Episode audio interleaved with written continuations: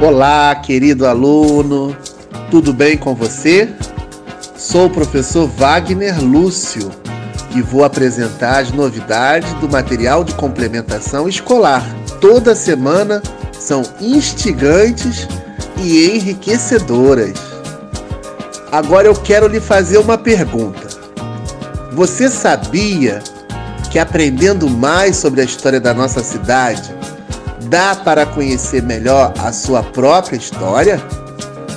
Pois é, convido você para embarcar nessa viagem ao passado da cidade do Rio de Janeiro.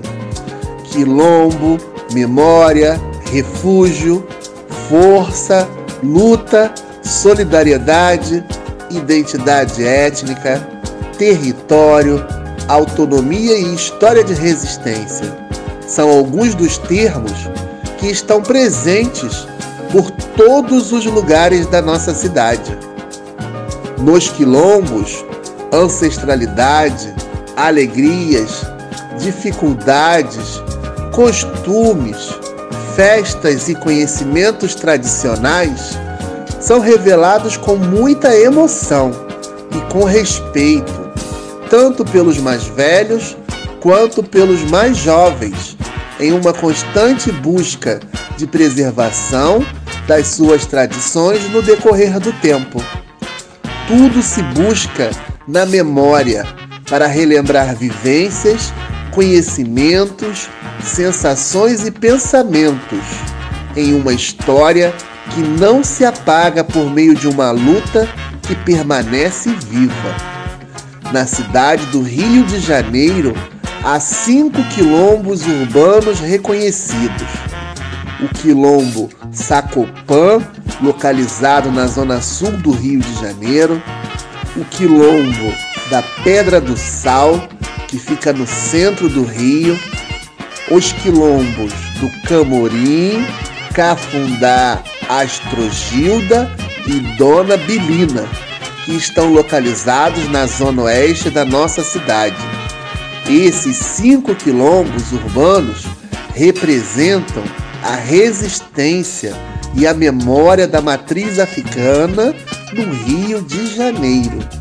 Pesquise, aprenda mais sobre o assunto. Tenho certeza de que vai gostar. Vamos continuar conhecendo um pouco mais? Agora escute as audioaulas e faça as atividades do material de complementação escolar ótima semana para todos. Olá, queridos alunos e queridas alunas da Rede Municipal de Educação. Tudo bem? Aqui, mais uma semana, mais uma vez com vocês, professor Vilmar, professor de História da Rede Municipal de Educação e elaborador, responsável pelo seu material de complementação escolar do sexto ano de História.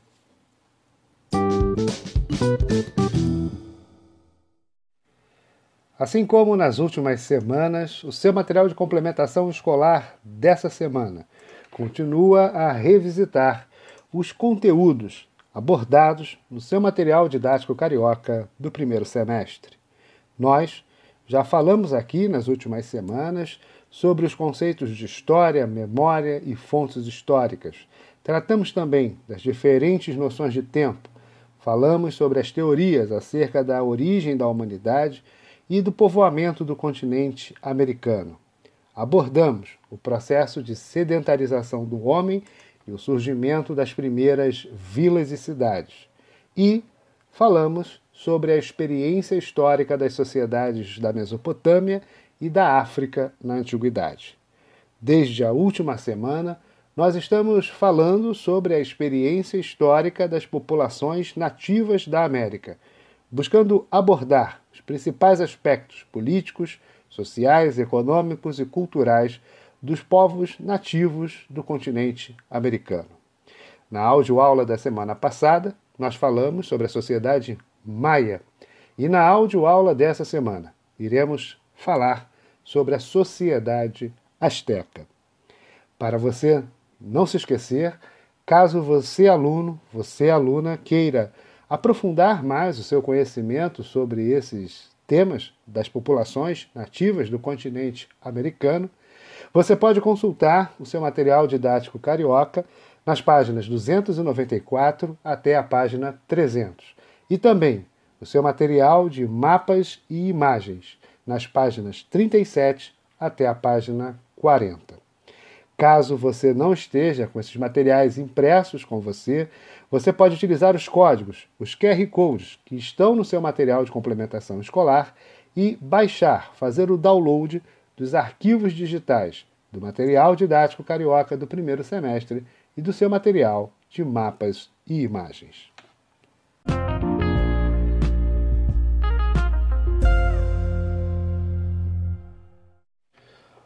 Os astecas viveram durante muito tempo no norte do continente americano. Por volta do século XII, sem que se consiga precisar o motivo, eles deixaram sua região de origem em busca de novas terras. No princípio, no século seguinte, no século XIII, chegaram a uma ilha do lago Texcoco e no ano de 1325 fundaram a cidade de Tenochtitlan. Através de guerras e alianças políticas, os astecas dominaram outros povos que viviam na região. As populações conquistadas eram obrigadas a pagar tributos aos astecas em alimentos, produtos ou em ouro. Dessa forma, os astecas, em menos de 200 anos, acumularam grandes riquezas, organizaram um exército poderoso continuaram a expandir seus domínios e seus territórios e construíram um poderoso império.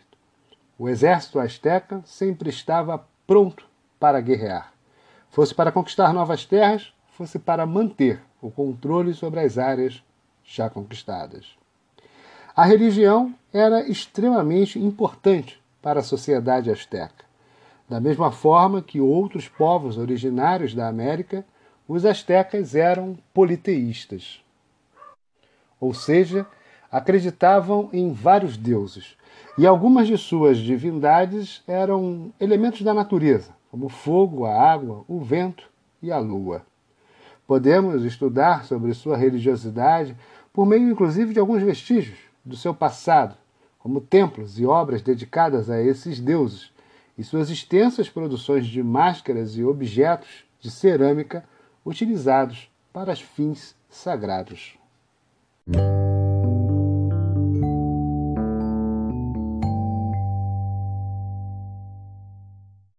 Para construir Tenochtitlan, os astecas precisaram utilizar apuradas técnicas de cálculo e de construção. Nela, por exemplo, se destacam as chinampas, ilhas artificiais construídas pelos astecas sobre estacas que eram fixadas no fundo do lago Texcoco. A fertilidade das terras pantanosas assegurava a produção de alimentos para toda a cidade. Em Tenochtitlan havia um importante centro comercial onde eram comercializados produtos de diversas regiões, como pedras preciosas, sal, mel, pérolas, animais, produtos agrícolas, artesanatos, entre outras mercadorias. Esses produtos eram levados ao mercado pelos mercadores, chamados de pochecas pelos astecas.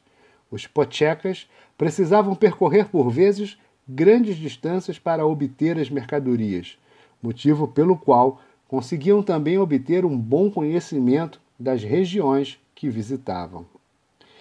Os conquistadores europeus que chegaram no século XVI ao continente americano em sua maioria nascidos em cidades menores, com ruas pequenas e tortuosas, se impressionaram com a grandiosidade de Tenochtitlan, cortada por canais, aquedutos, ruas largas e retas. A sociedade asteca era hierarquizada. No topo localizava-se o imperador. Logo abaixo estavam os nobres, que podiam ser sacerdotes, chefes militares e altos funcionários do governo. Depois vinham os comerciantes e artesãos.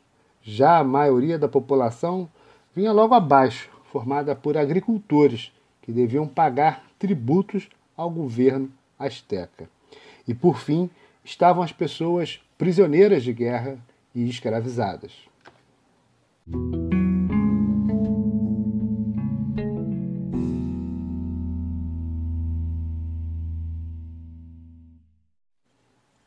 Bom, querido aluno, querida aluna, nos encaminhamos para o final de mais uma audioaula.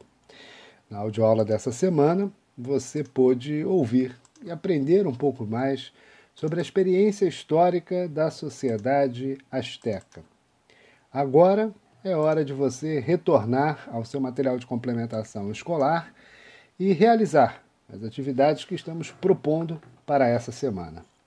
Nessa semana, nós estamos fazendo uma rápida reflexão para mostrar as heranças, as sobrevivências das sociedades antigas, nativas da América, para a nossa sociedade. Você vai encontrar, portanto, um exercício que fala sobre a bandeira do México e também uma pesquisa muito rápida que busca fazer com que você identifique o que em nossa sociedade tem origem da cultura da sociedade asteca.